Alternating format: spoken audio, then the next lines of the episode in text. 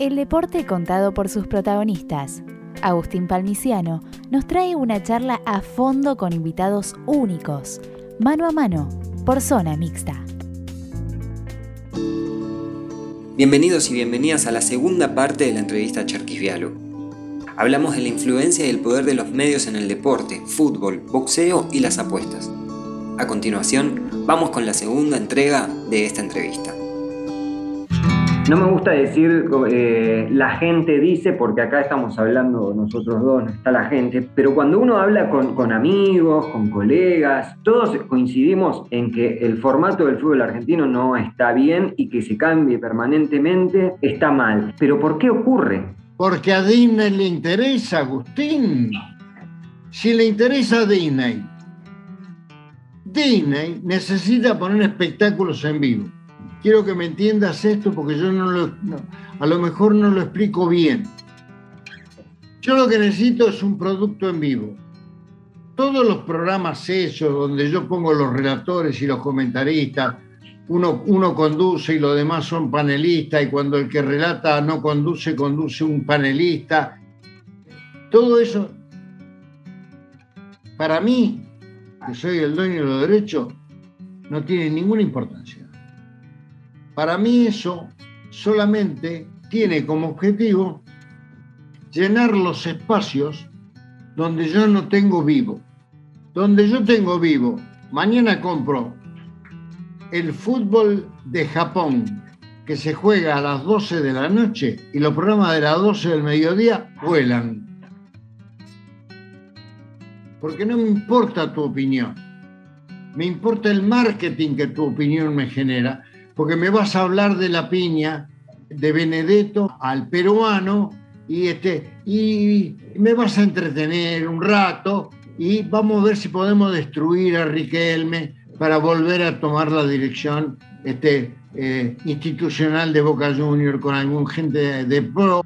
Vamos a meter un tipo del pro independiente, vamos a meter un tipo del pro en Boca y vamos a ver si podemos este, laburar con alguien del PRO en San Lorenzo, ahora que se fue a Tinelli, porque la política está metiendo allí arietes que después van a tener vinculación con las masas societarias, con las instalaciones, con el barrio, con la comunidad. Tenés una trayectoria de 60 años dentro del periodismo y en base a lo que me, decís, eh, me aparece una, una palabra, dos, dos, palabras, pereza intelectual. Hay mucha pereza intelectual hoy, hay muy poco desconocimiento eh, cultural que permite hacer un análisis más consciente de las cuestiones que pasan. Pereza intelectual me refiero a todos ven lo que pasa pero deciden ir al entretenimiento. Después la culpa es de la gente que la gente quiere. Eh, bueno, la, pata dirigencial también no, no, no, no es algo que pregone por el bien del fútbol.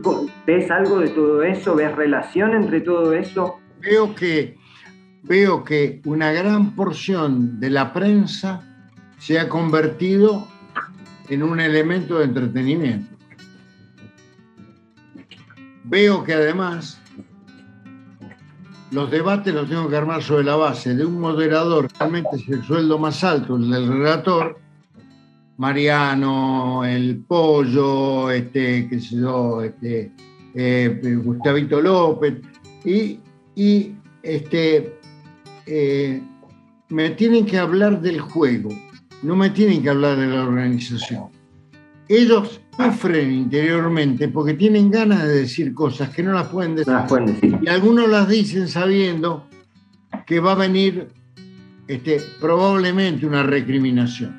No obstante lo cual, mirá, se me escapó, lo vi, fue espontáneo, pero a ellos lo que les importa a los Disney, a los eh, DirecTV, a los torneos y competencias, son campeonatos de 30 equipos y no pueden decirle a sus periodistas que lo critiquen porque son 15 partidos. Yo lo que vendo es el vivo. Cuanto más partidos tengo, más horas de televisión produzco al mismo costo. porque ya le pagué a la AFA, ya arreglé por 28 o por 30, pero tengo más partidos, entonces tengo partido. Viernes, sábado, domingo, lunes, y ahora voy a necesitar con 30 equipos un partido el jueves o un partido el martes. Con lo cual yo voy cumpliendo mi objetivo de ofrecer espectáculo en vivo. ¿No le, no le escapas al, a, la crítica hacia colegas que aparte en, lo que decís se nota que también le tenés cariño, pero eso no quiere decir... Comprendo, claro. Agustín, campeón. ¿Por qué me ha pasado? Nosotros no laburamos donde queremos. Nosotros laburamos donde podemos. Pero no tenés, no, no, no le tenés miedo al, enojo del colega porque escuche decir eh, Cherkis dijo de mí que soy parte del sistema. No, no te produce. A ver, pero no es que ellos tomaron eso por opción. Ellos no son curas que optan por los pobres o que optan por eh, la iglesia eh, eh, normalita este, y, ortodoxa.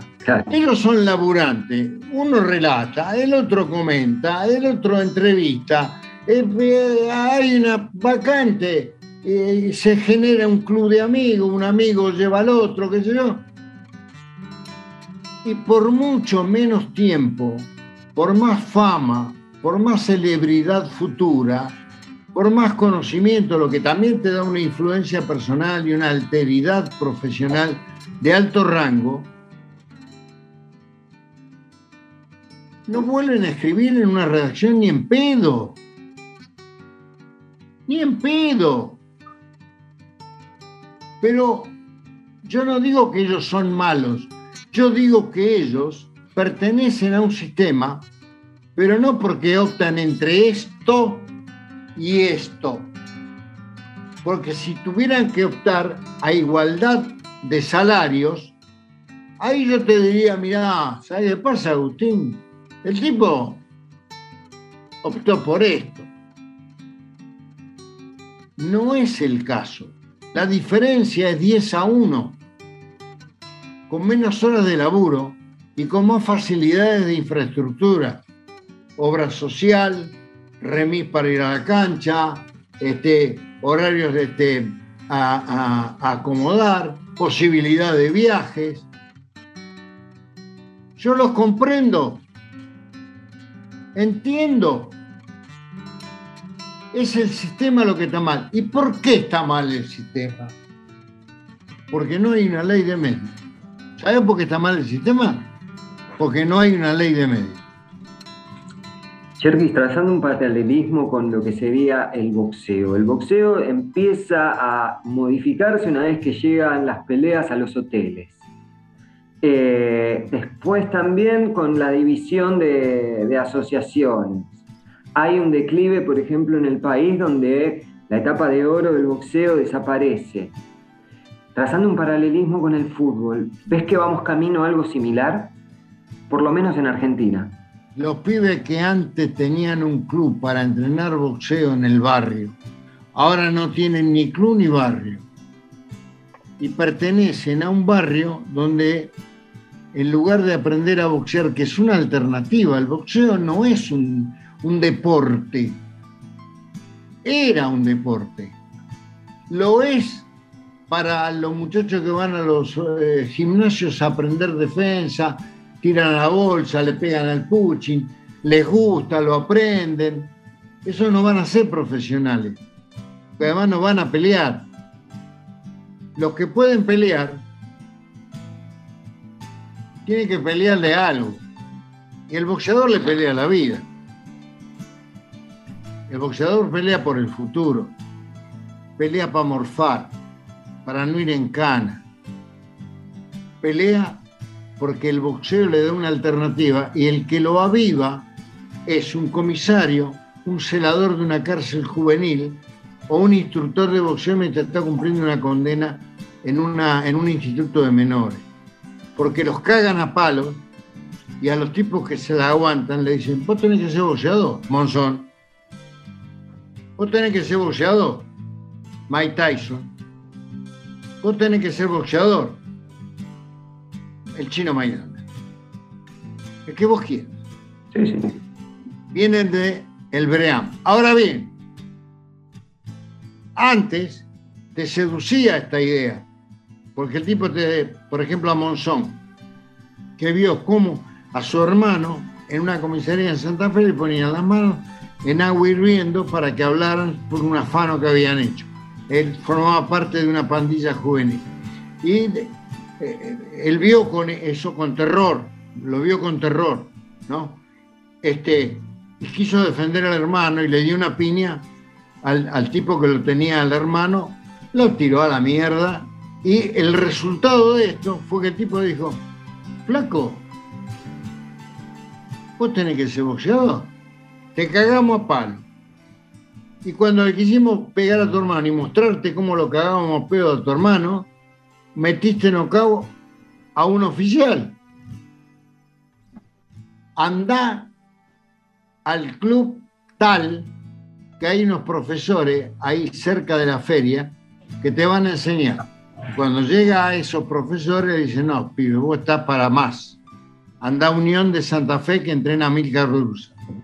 Y Brusa le salva la vida. Tyson tiene 28 entradas en la policía. Padre drogadicto, madre trabajadora sexual. Cuando lo cagaban a palo, bien a palo en la cana, y el tipo quedaba en pie y se la aguantaba, le dijeron, Tyson, no nos rompa mano, huevo. Anda a aprender a boxear, querido. Si a vos no te, puede, no te puede poner con nadie y nadie te puede aguantar la mano porque le ponen los guantines y se da cuenta inmediatamente del impacto. Entonces el boxeo era una oportunidad de tener nombre, apellido y morfo. No eras un convicto, no eras un número, no eras un negrito de mierda de la villa. ¿Y ahora? la oportunidad de ser Carlos Monzón. Ahora a los pibes los usan a los que se le aguantan y son rápidos, los usan para que lleven sobre y cobren en el hacinamiento, en la promiscuidad, en la misma promiscuidad. Entonces los pibes hoy tienen un mango que antes no tenían, que te lo tenía que dar el profe si te ibas a entrenar a Unión de Santa Fe. Profe, necesito 200 pesos para comer, necesito 200, te voy a dar 200 por semana. Paco Bermúdez en Mendoza. ¿Qué necesita usted? Y yo quisiera ayudar a mis padres. La vida es muy dura. Tome, Nicolino. Pero venga a entrenarse. Eso hoy no existe porque no están los clubes. Luego, no hay profes. Luego, no hay pibes que necesiten lamentablemente, el desafío de una apuesta a largo plazo. ¿Sabes cuántos boxeadores buscaron la alternativa de zafar de la mierda y no pudieron? 200 veces más que los que pudieron y 500 veces más de los que pudieron en el más alto nivel, en el mundo. Pero además, hubo otros que llegaron y cerraron la parábola de la vida.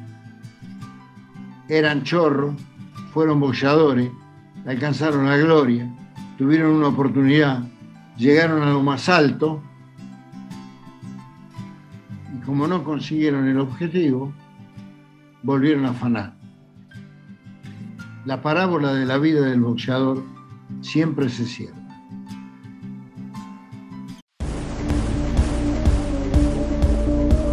Zona Mixta es parte de Globalonet, un medio periodístico independiente. Podés seguirnos en nuestras redes sociales, Instagram, arroba globalonet.web, Facebook, Globalonet, Twitter, arroba globalonet. Hay una necesidad también eh, del éxito inmediato y esto pasa en el periodismo, en el deporte, en todos lados. Eh, pensaba eh, recién en, la respuesta de también la aparición del representante. Por eso también antes lo linkeaba con el fútbol. ¿Ves que el fútbol eh, lleva un camino similar?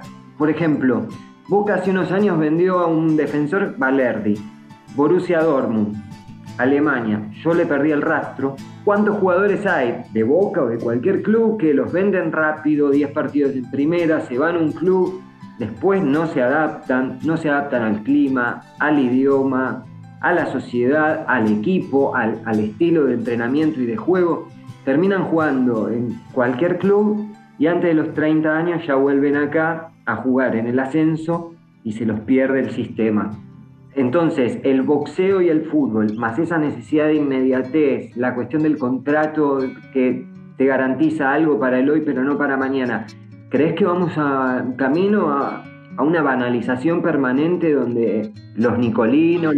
Sí, pero más dramático en el boxeo. Claro, pues individual aparte. El boxeo en realidad no tiene retadores naturales advertí que los primeros tres campeones del mundo que tuvo la Argentina, Pascual Pérez 1954, Nicolino eh, Caballo Caballo 1966, Nicolino Noche 1968, pudieron disputar sus coronas del mundo. Eh, después puedo agregar a Monzón también en esa. Los tres en, este, en Tokio, en el menor conocimiento de con quién iban a pelear, en qué condiciones. 5 mil dólares fue la bolsa máxima que cobró Nicolino Loche y 10 mil a caballo porque cobró 5 mil de bolsa y 5 mil de sponsorización, que después la convirtió en una representatividad que después le impulsó al negocio de la venta de ropa deportiva. 28 30 y 31 años. 100 peleas cada uno. Hoy, 10 peleas.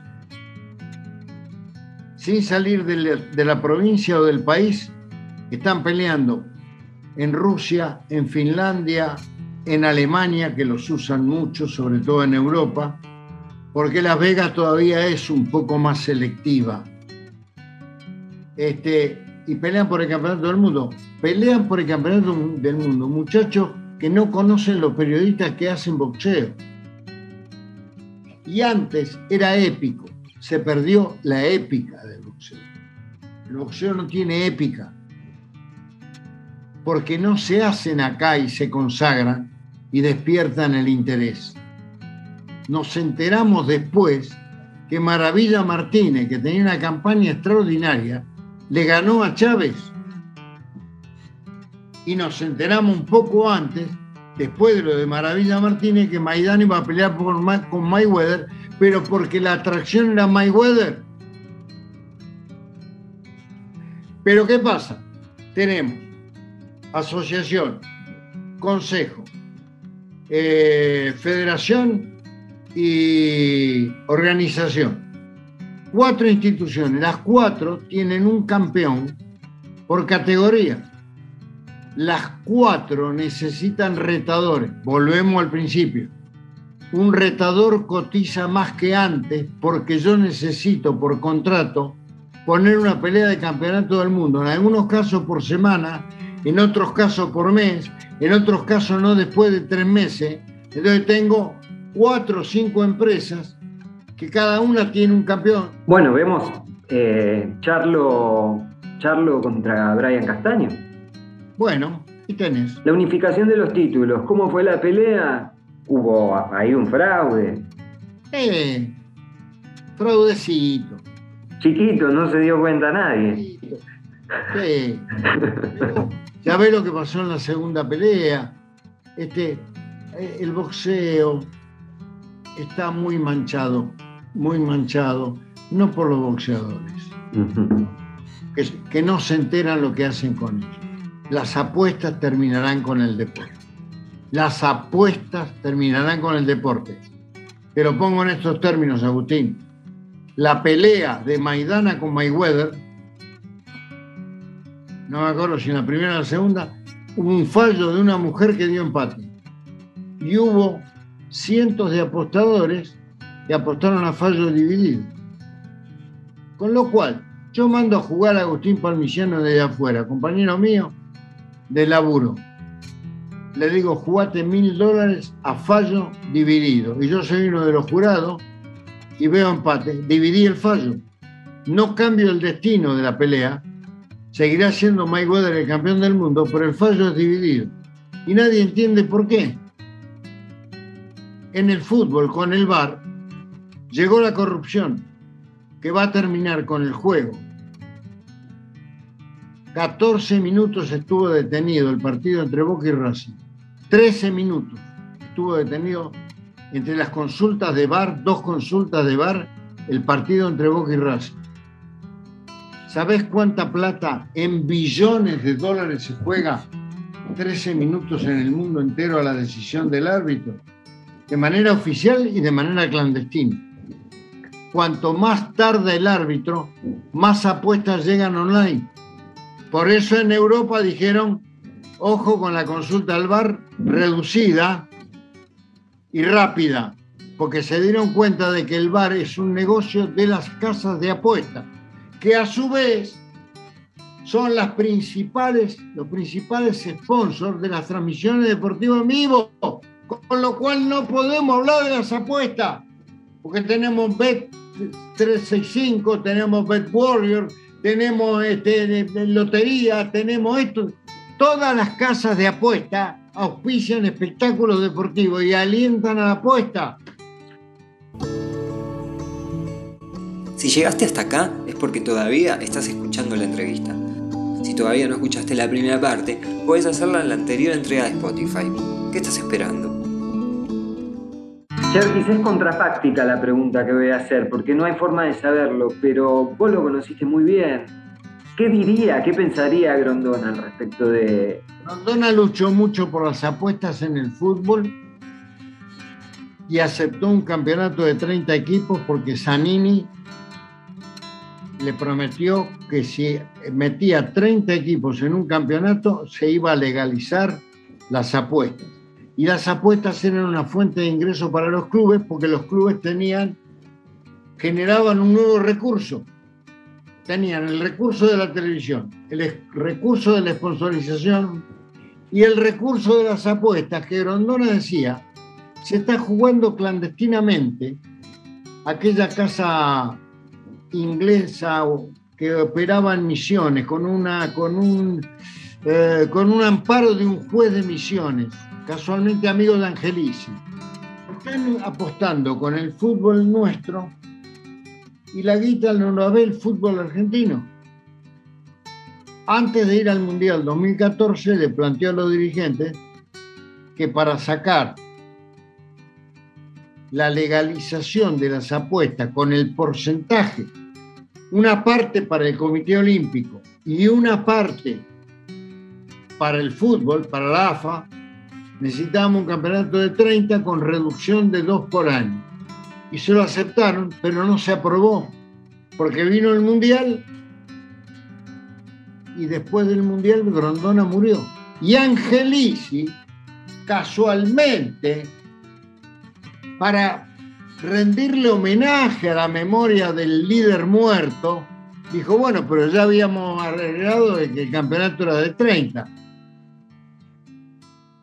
Tres meses después, le dieron las apuestas de la provincia de Buenos Aires a la empresa Angelici, este, en la provincia de Buenos Aires y en la capital federal se la dieron a un socio de Angelici. El negocio de las apuestas en el negocio legítimo de las apuestas legítimas, oficializadas por Lotería Nacional, es un negocio de ángeles. ¿Le encontrás algún, alguna respuesta a que cuando muere Grondona se destapa FIFA Gate y, y cambian todas las autoridades de la FIFA? ¿O crees que eso fue una cuestión? No, yo creo que sí. Esta ya es una hipótesis, no está sustentada en algo serio. Yo te digo lo que Grondona me dijo. Grondona me dijo cuando volvió de la reunión del comité ejecutivo que aprobó Qatar en 2016, 2016. Volvió de Zurich y en la primera reunión del comité ejecutivo tuvimos una... Perdón, no, 2000, 2012, porque él muere... No, no, no, no. Se había perdido mucha plata en Sudáfrica y se había perdido mucha plata en Brasil. En el 2015 se votó Qatar y Rusia, porque la principal, este, la, la prioridad que tenía Blatter y, y, y, y, mucho más que Blatter, los, miembros del comité ejecutivo era basta de poner plata para que los países organicen campeonatos mundiales. Un alivio de dos mundiales, por eso se votaron dos mundiales juntos. Vayamos a lugares donde haya plata. Mirá si había plata en Qatar. Ese campeonato Grondona se lo había, Blatter se lo había prometido a Clinton. En 2013, en la Copa de las Confederaciones, y Grondona fue testigo del compromiso. ¿No es una locura que se juegue en Qatar? Claro, pero compraron todo. Compraron las principales camisetas, compraron los principales estadios, compran los principales. Tiene más propiedades Qatar en el Reino Unido que la Casa Real inglesa. Es obsceno el dinero. Algún día se sabrá de dónde sale ese dinero. Se ha cambiado el calendario del fútbol mundial para llevar un campeonato del mundo a Qatar que Grondona hubiera impedido. Grondona le hubiera dado el campeonato que ya estaría terminado y seríamos campeones del mundo en Estados Unidos. Y Qatar pasaba para el 2026. Porque si la premisa era no le demos mundiales a los países a los que hay que auxiliar, hubo que mandar aviones enteros Hércules a Brasil, aviones enteros Hércules a Sudáfrica especialmente, pero Mandela merecía un mundial, África merecía un mundial, era simbólico, era una muestra de la lucha contra la discriminación, contra el sufrimiento de ese pueblo, y había que hacerlo con Mandela en vida, dando el puntapié inicial, pero costó mucha plata. Y el de Brasil estuvo a punto de suspenderse. En el 2013 volvieron este, Blatter y el secretario general eh, con la orden de parar el campeonato del mundo de Brasil, pararlo y dárselo de una vez a España, Portugal, a Estados Unidos, al que lo quisiera, que no costara un peso. Eh, Dona lo rehabilitó.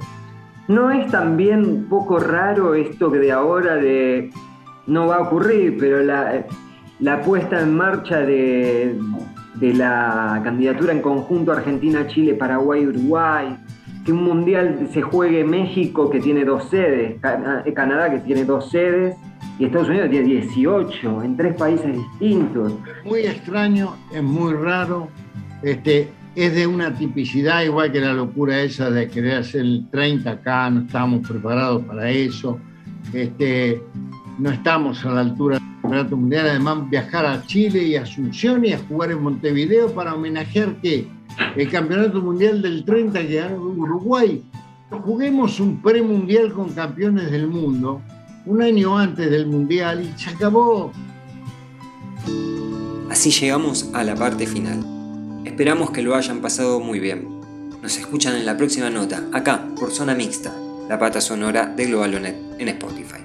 Saludos.